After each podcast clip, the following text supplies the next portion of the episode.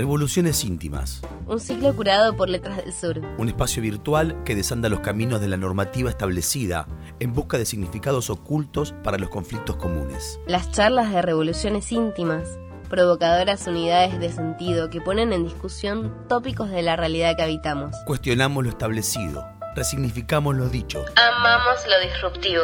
Recuperamos lo propio. Revolucionamos lo íntimo. Conectate a nuestro podcast y sumate a la revolución.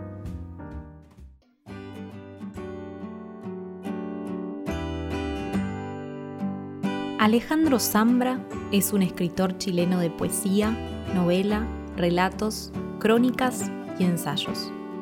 Con la observación como herramienta, Zambra descubrió lo poco que se dice sobre los padrastros y madrastras, sobre la suma de un nuevo integrante adulto al binomio madre-hijo, padre-hijo. ¿Qué tan legítimos son esos roles? Sin la biología a favor, ¿cuánto se puede hacer? De eso, que Zambra bromea y llama familiastra, se trata su última novela, Poeta chileno, editada por Anagrama y que desglosamos profundamente en esta charla. Hola Alejandro, ¿cómo estás? ¿Cómo estás tú? Un placer saludarte. Yo tengo acá en mi mano tu última novela, Poeta chileno. Y bueno, quiero agradecerte por haberla escrito y, de alguna manera, no, no sé, me voy a arrojar el, no sé, el honor de decir, te felicito. Muchas ¿Qué, gracias. ¿Qué sentís cuando los lectores tienen tu libro en las manos? Tus libros, cuando ves un lector con tu libro. Ah, me pongo nervioso, claro que sí. y salgo corriendo, ¿no? O sea, es que es bien, bueno, está lleno de, de contradicciones eso, porque publicar finalmente es algo muy, muy raro, ¿no? O sea, eh, si lo piensas, bueno, es como, no hay manera de defender una, una decisión como esa, la, de publicar. Y por otra parte, escribir es algo tan silencioso y lento y largo, y, cuando escribes, lo único que quieres es hablar del libro, eh, y, pero cuando lo publicas ya no quieres eh, hablar, digamos, o sea, o sea, sí, pero no, ¿entiendes? Como, Claro, totalmente. Bueno, eh, no es la primera vez igual que vos publicás, al contrario, ya venís con una carrera como, como escritor. Sin embargo, imagino que esos nervios de la primera vez todavía eh, se, repiten, como nos estás diciendo. Eh, este espacio es las contratapas.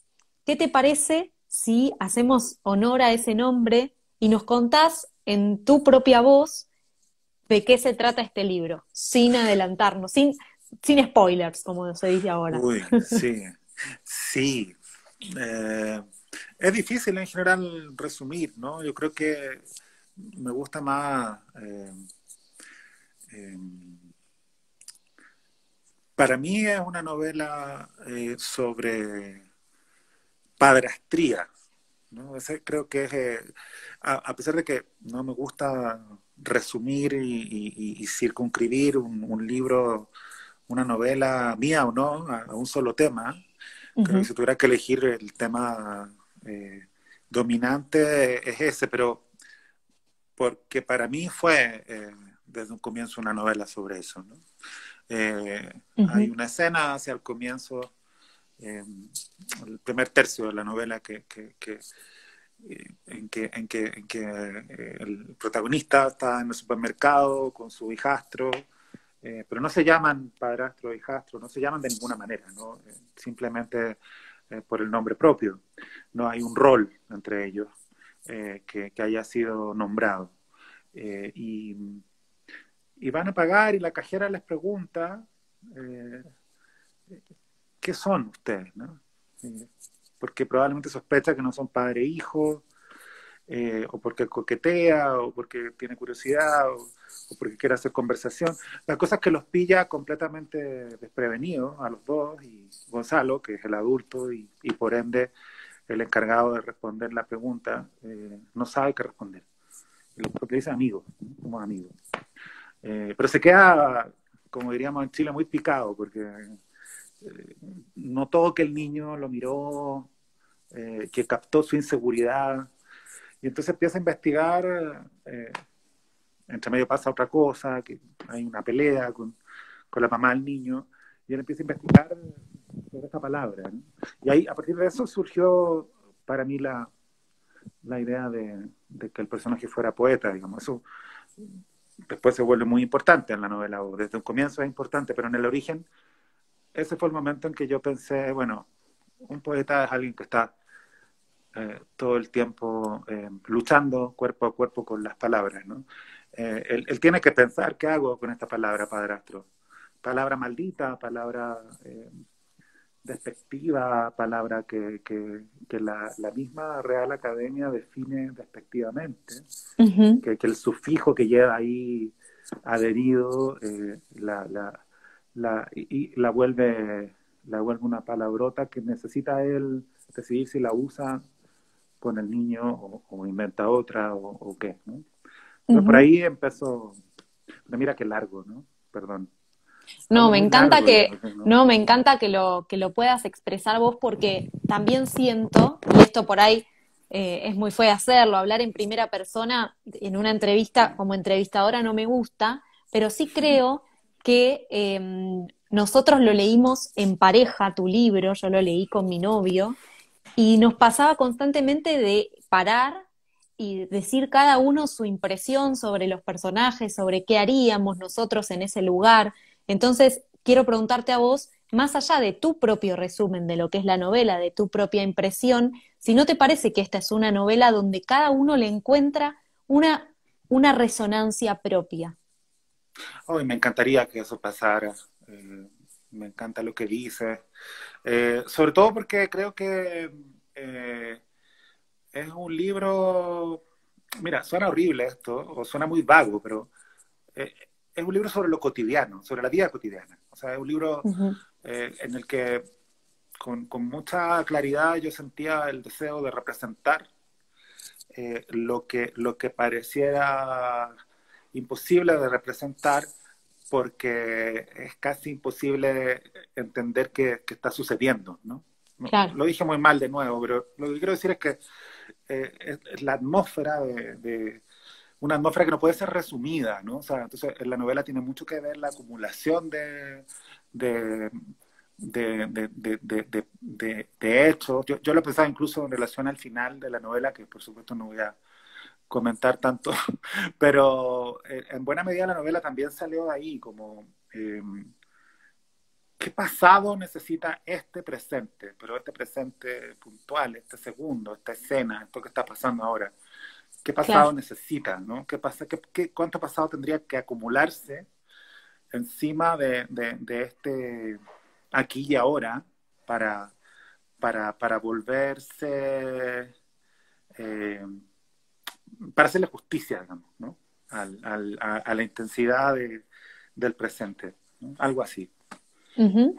Bueno, yo te voy a llevar después a charlar sobre el padrastro en particular, porque mañana tenés un encuentro a las 8 de la noche con Luciano Lutero, donde van a discutir el psicoanálisis y la figura del padrastro. Pero antes de pasar a padrastro, quiero hablar sobre... no sé, no sé, Luciano es ahí el especialista, pero sí, quiero que mm, hablemos sobre el significado de las palabras, que era lo que vos decías antes, ¿no? El hecho de que para un poeta las palabras sean tan importantes, para un niño sean tan importantes. ¿Cuál es el peso real de cada palabra a la hora de escribir? ¿Cuánto se debate un escritor? ¿Qué palabra usar? ¿Qué construcción eh, vale esa palabra?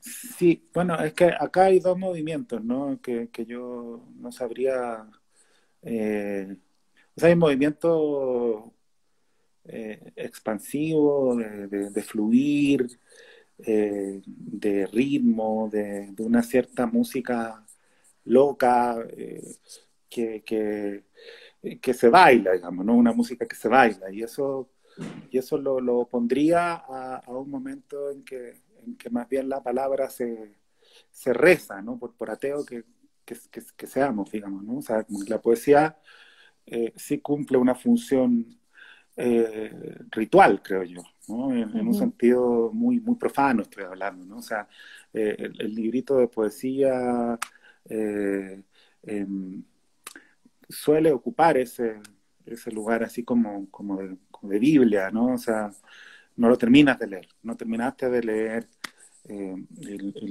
la, poesía de Gabriela Mistral, no, terminaste de leer a César Vallejo, no terminaste de leer. Está ahí. Eh, cada vez que lo leas, y está muy relacionado con la repetición, ¿no? Es igual que la música, bueno, de todo tipo, ¿no? si escuchas una canción, parte de lo que disfrutas tiene que ver con, con que vas a volver a escucharla inmediatamente. Eh, y, la vas a escuchar ilimitadamente y te vas a fijar en la letra y de pronto en la percusión y de pronto la vas a bailar, de pronto no. O como, digo, más allá de la diferencia entre poesía y prosa, que no me interesa canónicamente, hay una cosa que tiene que ver con esa intensidad de, lo, de lo que te constituye y también creo que cumple una función eh, muy, muy, muy relevante la, la, palabra conversada. Entonces esta novela creo que tiene las dos, o es un poquito sobre esa distancia, no, no entre la poesía y la prosa, sino entre, entre, la, la conversación y, y, ese primer eh, diálogo que se parece mucho a un monólogo. Eh, que, que, se da en la lectura ¿no? de, de, la poesía. O sea, una cosa también, bueno, la novela es muy, muy narrativa, perdonando lo, mal que suena o lo impreciso que suena, pero una novela muy de contar historia, de, es una novela de, de, conversar, ¿no? Eh, y, Exacto. Y, perdón, sí, no te respondí en absoluto la pregunta. No, te iba a preguntar. No, no, no, me pareció, me pareció que estuvo buena eso, pero yo estoy acá tomando nota sin parar de lo que vas diciendo, eh, porque parece que hasta te voy a sacar los trucos, pero no, quiero, mm, quiero saber cómo se construyen una, cómo se construyen personajes de la vida cotidiana, así como eh, son Gonzalo, Escarla, Vicente, cómo se construye ese tipo de personajes y situaciones de la vida cotidiana cuando se escribe una novela. ¿Cómo se hace? Porque lo, grandilocuente de los mundos de fantasía da la sensación de que manejan reglas propias que el escritor va construyendo, pero cuando usa las reglas que ya están creadas, como son las de la vida cotidiana, es más difícil insertar a los personajes. Y acá los personajes se nota que están viviendo esa vida que estás contando. ¿Cómo lograste ese efecto? Hoy no sé, no sé cómo responder a eso. tengo, tengo, puras respuestas farsantes, digamos. O sea, como que me, imagino que podría contestarlas así, vas a, pero si trato de ser exacto, creo que, eh, que no hay que proponérselo. O sea, no es como, mm voy a ser un personaje. Acabo de decir, hace un rato dije que tenía la intención de representar lo cotidiano, entonces me estoy contradiciendo, pero en realidad no, porque eh, eh, lo que sucede siempre es que lo tratas de hacer y te sale mal. Escribir es escribir mal. Eh, por más que luego aparezca impreso, o por más que algunos le achunten a la primera, escribir siempre es como balbucear primero. Entonces creo que eh, que no hay que, como, que si, quieres representar algo, yo, yo me fijaría, eh, por ejemplo, en el, en, en el en, o sea, por ejemplo, eh, una, somos especialistas, sin saberlo, en, en las formas de hablar de la gente que amamos, de la gente que tenemos alrededor, ¿no? Sabemos cómo hablan, ¿no? Eh, tú, sabes cómo habla alguien. Por ejemplo, eh, eh, si tu novio hizo una palabra que nunca antes ha dicho, tú podrías decir, oye, es primera vez que dice esa palabra en 20 años, no sé, en 15 años. O, ¿Y qué? ¿Te parece mal eso? No, no, no, solo que es primera vez que dice esa palabra, ¿no? Entonces, es conocer mucho a alguien, ¿no? Pues, ¿Sabes?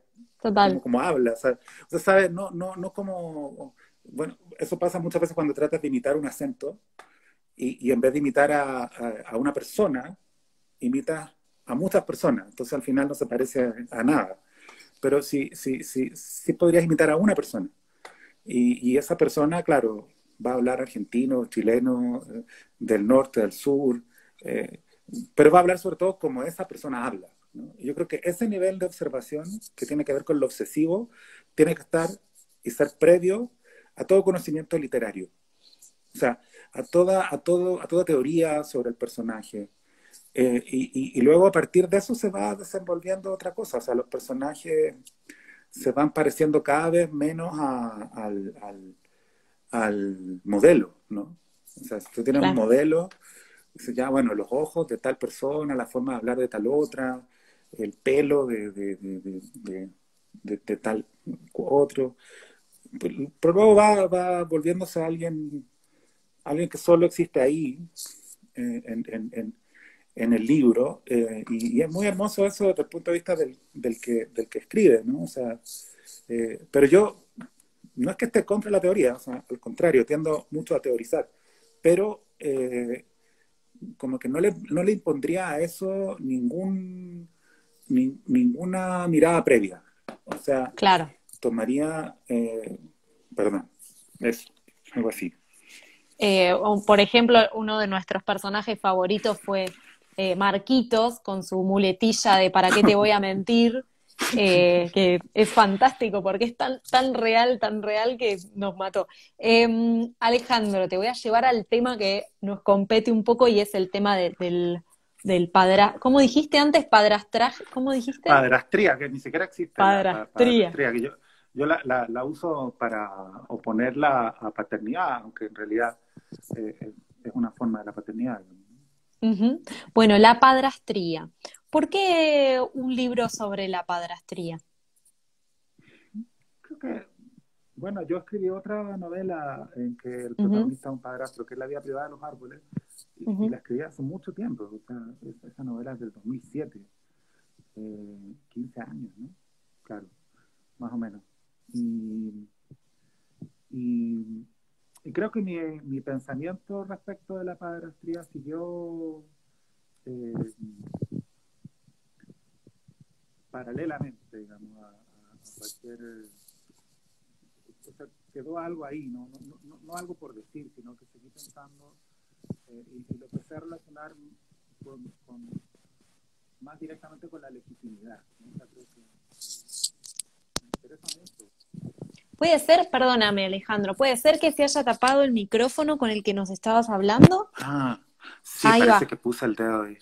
¿Y en qué, parte, en qué, parte, No, se escuchaba todo, pero como muy lejos. Así que si querés seguir donde ah. estabas, pero ahora así te escuchamos mejor. No, digo como eh, había escrito antes sobre, sobre la padrastría, pero creo, creo, creo que seguí pensando en eso eh, desde el punto de vista de la legitimidad. O sea, eh, todas las discusiones actuales son discusiones de legitimidad, ¿no?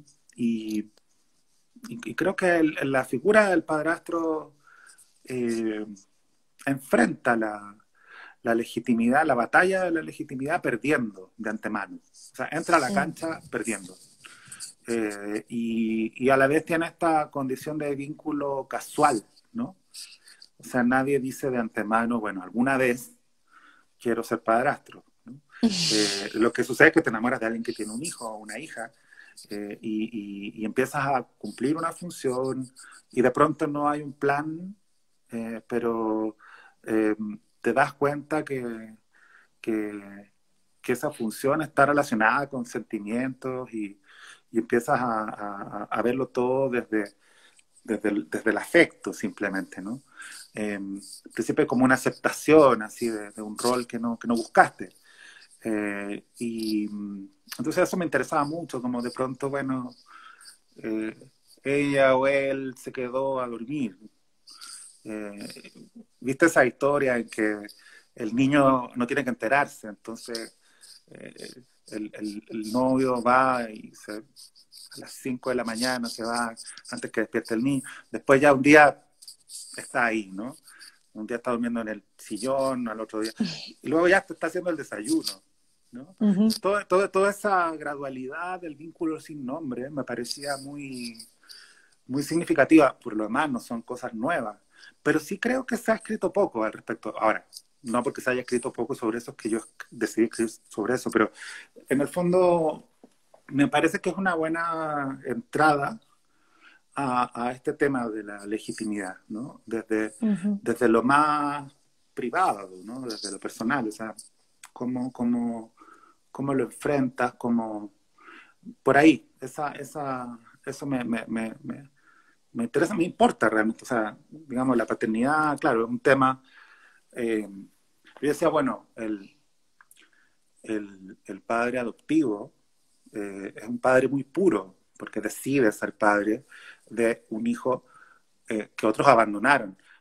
O sea, yo soy padre biológico, pero eh, creo que sería difícil explicarle a un extraterrestre por qué esta especie humana decide seguir teniendo hijos y no, se no hacerse cargo de los hijos que los demás abandonan, digamos. O sea, habría que explicar ahí, eh, meter un poquito de política, ¿no?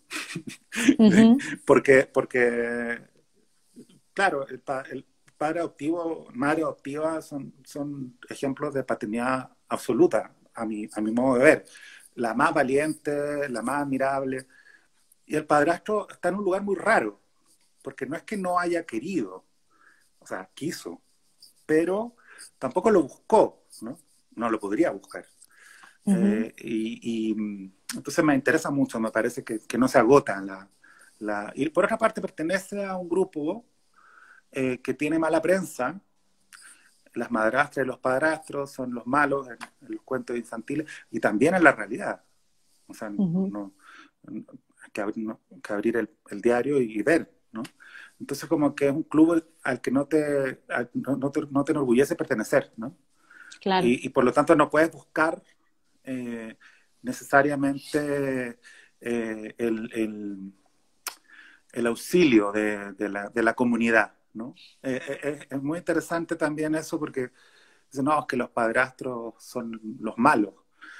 Pero este padrastro dice, bueno, yo no soy malo, dice, ¿no? Pongamos, Gonzalo dice, yo no soy malo eh, pero eso no significa que los otros sean, o sea, ¿me entiendes? Es muy, es muy difícil identificarse. Claro, sí, sí, no está el sindicato de los padrastros, digamos, el gremio. no existe el día del padrastro. Eh, no, claro, total. Y, también, bueno, algo con la lengua, ¿no? O sea, no solo en español, pero mira las soluciones hermosas que encontraron en, en, en, en, en francés, ¿no? O sea, como beau-père, bomber, eh, y, o más técnicas, ¿no? En otras lenguas, pero eh, acá no hay manera, es muy raro que no haya una manera de nombrar a una familia en, deja tu madrastra, padrastro, sino la familia misma, ¿no? Eh, no hay una manera. Entonces, impresiona eso, ¿no? Si uno lo piensa, se detiene a pensarlo.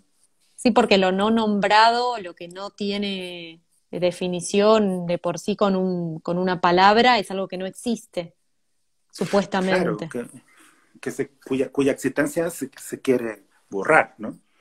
Exactamente. Eh, entonces por ahí van, digo, la figura misma me interesa mucho, más allá de cómo se despliegue.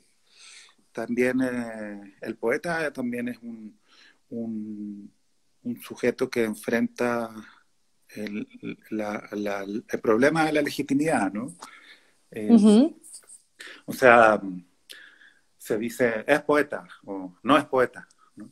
O sea, eh, me acuerdo una vez que después de una lectura estaba con, una amiga, eh, ¿qué te pareció la lectura? Y habíamos visto a, cinco poetas leer, ¿no? Entonces, ¿qué te pareció la lectura? Me dijo, no, ahí no había ningún poeta. Eso también es como un ser, una esencia. Claro. Eh, Pero ¿qué determina, en el caso del padrastro es más fácil, porque que exista un hijo de otro determina tu padrastría, digamos, o, no decirlo mal. Fíjate que de poeta. Porque. Ah, ok. O sea, sí, no, digamos, porque eh, eh, hay, viste como ese vínculo en que la mamá o el papá tiene pareja, pero esa pareja no es, o sea, hay, hay niños que, y, y, jóvenes que dicen no es, ¿no? O sea, es el pololo de mi mamá, la polola de mi mamá, o sea, no, no, es un, no está integrado, y eso también puede ser incluso una definición no necesariamente negativa, ¿no? o sea, sino más bien una definición de roles, porque a mí en la novela me, me, me, interesó específicamente esa relación que supone una discusión de roles, ¿no? O sea, eh, ellos, o sea, Gonzalo va descubriendo lo que siente, o sea, en el fondo, el padrastro de pronto es como, oye, eh, qué bueno, qué bueno es este hombre que se hace cargo de un, de un niño ajeno, pero de pronto él mismo piensa, eh, sabes que en realidad yo sí quiero a este niño, ¿no?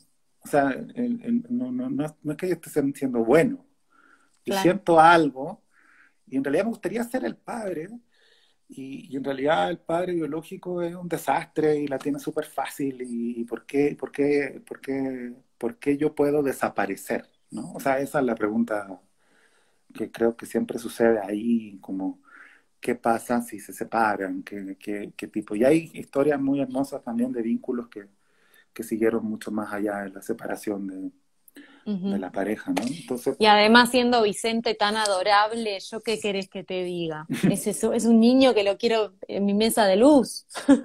es adorable. Bravo, pero adorable. Pero, tiene, su, tiene sus complejidades también. Sí, sí, es bravo, es bravo, es bravo. Alejandro, te mm, quiero agradecer muchísimo por este tiempo que te tomaste con Letras del Sur, con nosotros. Eh, la verdad es que fue súper rica la charla, de verdad anoté cosas que, dijiste, porque así como tus conceptos del libro, eh, durante la novela has dicho cosas que seguramente nos quedarán resonando a todos los que estuvimos por acá. Gracias por este tiempo. Eh, muchas gracias por la, por la invitación. Cómo no, muchas gracias a vos. Hasta luego. Seguinos en nuestro canal de Spotify, Letras del Sur Editora y escuchar los episodios de las contratapas de Revoluciones Íntimas. Seguinos en Instagram y Facebook a través de arroba LDS Editora y mirá nuestras novedades en nuestro sitio www.letrasdelsureditora.com.ar.